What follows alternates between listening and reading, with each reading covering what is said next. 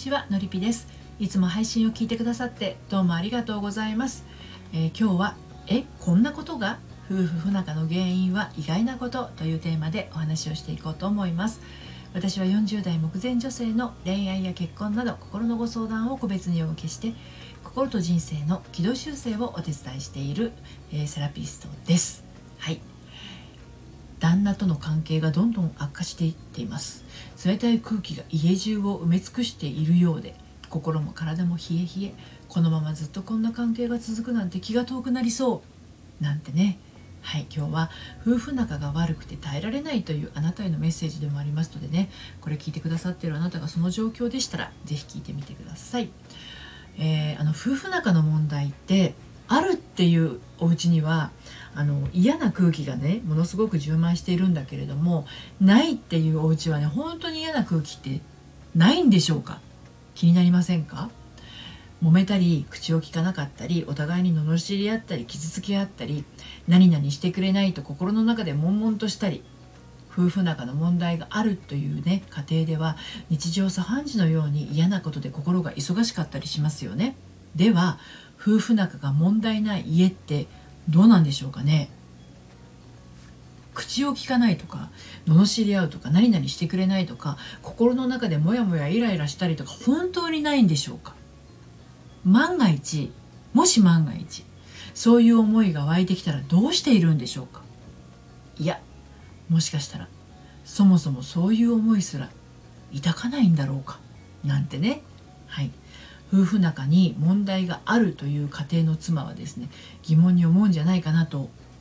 思うんですよ。はい、ということで今日も3つに分けてお話をしていこうと思うんですけれど1つ目が些細なことされど侮れないこと。2つ目がお互いの価値観を抹殺し合う夫婦。そして3つ目立て直すなら今こんな感じで進めていきたいと思います。そして今日の内容は私の公式サイトのコラムでも綴っていますので読んでみたいなというあなたはこのスタンド FM 配信の概要欄のリンクから読んでみてください。では早速1つ目の些細なことされど侮れないことについてお話入っていこうと思うんですけれど今日は夫婦不仲の原因は意外なことっていうテーマでお話をしていますけれどもそれはね本当に小さなことでもあるんですよ。だけど決して侮ることができないことっていうことなんですね。うん、であの夫婦仲が良くないと私のところにご相談にいらっしゃる方は結婚生活の全てにおいてうまくいっていないって感じていることが多いんです。うん、ところが夫婦仲がいいっていうか夫婦仲のことなんて意識にも上らないほど結婚生活をこう滑らかに過ごしている方ってうまくいかない夫婦の話を聞くとどういうことってなりがちだったりするんですよね。でそのどういうことの意味合いとしてはですねそんなに気にすることだったりそれって考えすぎじゃないっていうことがほとんどなんですよね。もうねここにビッグヒントがあるんですけど夫婦仲が良くなかった2人が夫婦仲が良い2人にあっという間に変化してしまうのも夫婦仲が良くない原因がね小さなことだからなんですよね。うん、で夫婦仲が良い人が夫婦仲の良い人の話を聞いて、まあ、そんなに気にすることだったりそれって考えすぎじゃないって思うことだって先ほどお伝えしたんだけれどそれってつまり旗から見て明らかにそりゃ夫婦仲も悪くなるよねっていうことではないっていうことなんですよ。例えば例えばね旗から見て明らかにそりゃ夫婦仲も悪くなるよなるよねってどんなことかって言ったら例えばね旦那さんが浮気して帰ってこないとかあの旦那さんが暴力を振るうとか旦那さんが働かないで家でお酒ばかり飲んでるとか旦那さんがギャンブル依存症で借金ばかり増えていくっていうようなことではないよっていうことなんですよね。まあ、今挙げたような旦那さんであればこれ迷うことなく放り出して逃げたらいいのにとか離れればいいのにって言えるんですけどそうじゃなく例えば黙ってご飯食べてるとか夫婦の会話がないとかテレビばかり見ているとか家のことを何一つ手伝ってくれないとか休みの日はぐうたりしてるとかそういうことです。うん、でそういう事実から妻の中でさまざまな思いが派生してモヤモヤした黒い雲が胸に広がっていって黒い思いで旦那さんをね包んじゃう。覆っちゃうんですけどそれこそが仲のいい夫婦か夫婦ね夫婦仲がいい妻からすればそんなに気にすること？だったりそれって考えすぎじゃない？っていうことそのものなんですよ。例えばだって嫌じゃないですか。黙ってご飯食べてるんですよ。夫婦の会話なんて全然ないしテレビばかりずっと見てるし家のことなんて一つも手伝ってくれないし休みの日はぐったらしているんですよ。これ夫婦不仲って言いませんって声が聞こえてきそうだけれど私これ夫婦不仲って捉えたらどんどんそっち方向に向かっちゃうんじゃないかなって感じるんですよね。だって同じ状況だったとしても捉え方が真逆の人っていらっしゃいますしその方が圧倒的にハッピーですもん。うん、で2つ目のお互いの価値観を抹殺し合う夫婦っていうことについてお話を進めていきますけど以前あの私のところにいらっしゃるご相談者様にもいらっしゃったんですよ。旦那がやること全てにイライラしちゃうとかあの夫の出す音例えば声もそうだしゲーム音とかねテレビの音量とかそういうものにね気持ちが逆なでされてしまうとかあとは旦那がご飯を無言で食べていると虚しくなってくるとかねでこういう奥さんって旦那さんの一挙手一投足を見張るっていう状態になってるから自分からね嫌な気持ちに向かうモードにスイッチ入っちゃってるんですよね。でそのスイッチが入っている間は自分のやりたいことや自分の好きなことっていうのはこの自分の頭の中からも心の中からも抹殺されてしまっている状態だから楽しみも喜びも感じられないんですよ。感じてないんですよ。ひたすら夫の言動や行動を注目する注視する日々になって嫌なところを見つけてはため息をつくんです、うん、嫌なところを注目してるんだから嫌なところが見つかるんですよ。でこれねよく聞くかもしれないんだけどあなたのお部屋の周りをちょっと見,、ま、見,、ま、見渡してほしいんです見回してほしいんですけどお部屋の中で赤いものを探してみましょうって言われれば赤いものを探しに行きますよね。うん、で探してみると普段目に求めてなかったものが赤であることに気づいたりしますし、まあ、いくらでも赤いものが目につくと思うんですよ。ちょっと見回してみてください。うん、でもじゃあ今見ていたものの中に青いものはありましたか？あったとしたら何ですか？って聞かれたら思い出すことできないと思うんですよ。うんうん。あの赤いものとか赤レッドっていう意識でね探していたわけだから青は目に入っていなかったんですよね。うん。でも改めて青っていうのを意識してちょっと見渡してみてください。でそうすると青いものって目に入ってきますよね。うん。でもじゃあ黄色いものはいくつありましたかって聞かれればやっぱりそれはわからないわけですよ。うん、そうだから人は注目しているものしか見つけられないんです。でところであの夫婦にはねそれぞれの価値観があります。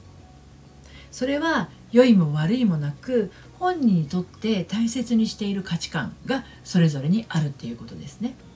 でその価値観はたとえもう一方が受け入れることができなかったとしても受け受け止めることはできるはずなんです。まあ、この話もね以前の配信でしたことはあるんですけれどあのー、まあ改めてお話をすると受け入れるっていうことは自分事として腑に落ちるほど共感できるものなのではないかなって思うんですね。で受け止めるっていうのは少し違っていて腑に落ちるまではいけないけれどあなたはそうなんだねっていう意味の受け止めのことですね。旦那さんを見ていてイライラモヤモヤしている時って事実に対して自分の価値観が付け足されている時に起こりやすいと感じるんですよ。例えば黙ってご飯を食べている。夫婦の会話がない。テレビばかり見ている。家のことを何一つ手伝ってくれない。休みの日はぐうたらしている。っていう事実があるとします。先ほどねお話ししたように。で夫婦仲が良くないと感じている妻はこんな風に感じていましたよね。だって嫌じゃないですか。黙ってご飯食べてるんですよ。夫婦の会話なんて全然ないしテレビばかりずっと見ているし。家のことなんて一つも手伝ってくれず。休みの日はぐうたらしてるんですよ。これ夫婦不仲って言いませんって。ね。じゃあ同じ状況で夫婦仲が良いと感じている妻はどんな風に受け止めているんでしょうかね。うん、例えばこんな感じかもしれません。ちょっと極端にお伝えしますけどね。声も出ないほど美味しいのかな今日のご飯。味わってくれてて嬉しいな。夫婦の会話って言うけどおしゃべりって四六時中しているものっていうより会話がなくても同じ空間にいてあったかい気持ちになったりすることが嬉しいんだよな。あれ？テレビをじーっと見てると思ったら今度はネットでなんか検索し始めてる。あテレビでやってるお店の予約してる。家のことは言えばちゃんと手伝ってくれるし次は旦那から率先してやってくれてる。仕事で疲れているのに本当ありがたいな。休みの日は一緒にグータ。お腹が空いたって音を上げた方がご飯作るの。コンクラブもコンクラベも楽しいですよ。だから毎日がなんだかんだ面白いんです。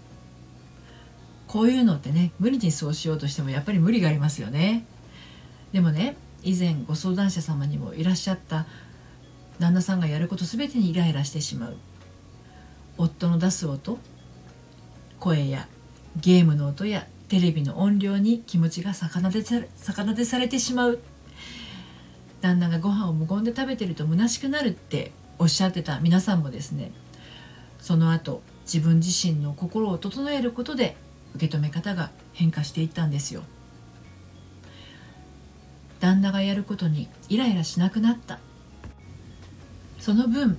自分のこと大切にするようになった。自分を大事にすればするほどイライラは消えていった。夫の出す音が気にならなくなった。というか夫を見張っていたっていうことに気づき見張らなくなった。夫を見張っていた時は自分で自分のことも見張っていて苦しかった。旦那が無言でご飯を食べていても虚しくなくなった。というか会話するようになった。黙々と食べている姿が愛おしく思えた。こういうのって、まあ、自分を大事にする方法が分からなければそうはならないし自分を見張る癖を根本的に解消しなければやっぱり旦那さんを見張る癖もねやめられないですよね。無言で食べる夫を愛おしく思えって無理強いしても愛おしくなんて思えませんしこれ会話が生まれることもないですよね。はい、で最後に「立て直すなら今」というテーマでお話をして今日の配信を締めくくっていこうと思うんですけれども夫婦仲が良くないと感じている人で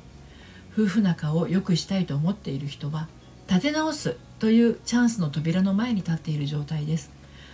この扉を押すも押さないもあなた次第。旦那さんを見張って自分を見張って旦那さんに頼ることも自分を傷傷厳しくする手綱を緩めることもせずギチギチの状態でその結婚生活を続けていくのか。自分を見張る癖を取り除き旦那さんに素直に頼り甘え自分を大切にして風通しの良い家庭を再構築していくのか。あなたの選ぶその一つ一つが全ての鍵を握っています。もし今の状態が自分が望まない状況であるのならそれは選び直せばいいだけのこと。選び直すのに勇気はいりませんし自信も不要です。だけど選びたいのに選べないのだとしたらやっぱりあなたにとって不要な癖があなたの幸せの邪魔をしているんです。立て直すチャンスが来ているのだとしたらこれはあなたの心がもういい加減立て直しましょうって言ってること。それに気づいたなら一歩進むタイミングです。今日はえこんなことが夫婦不仲の原因は意外なことというテーマでお話をしてきました。夫婦仲の問題は結婚している限り続きます。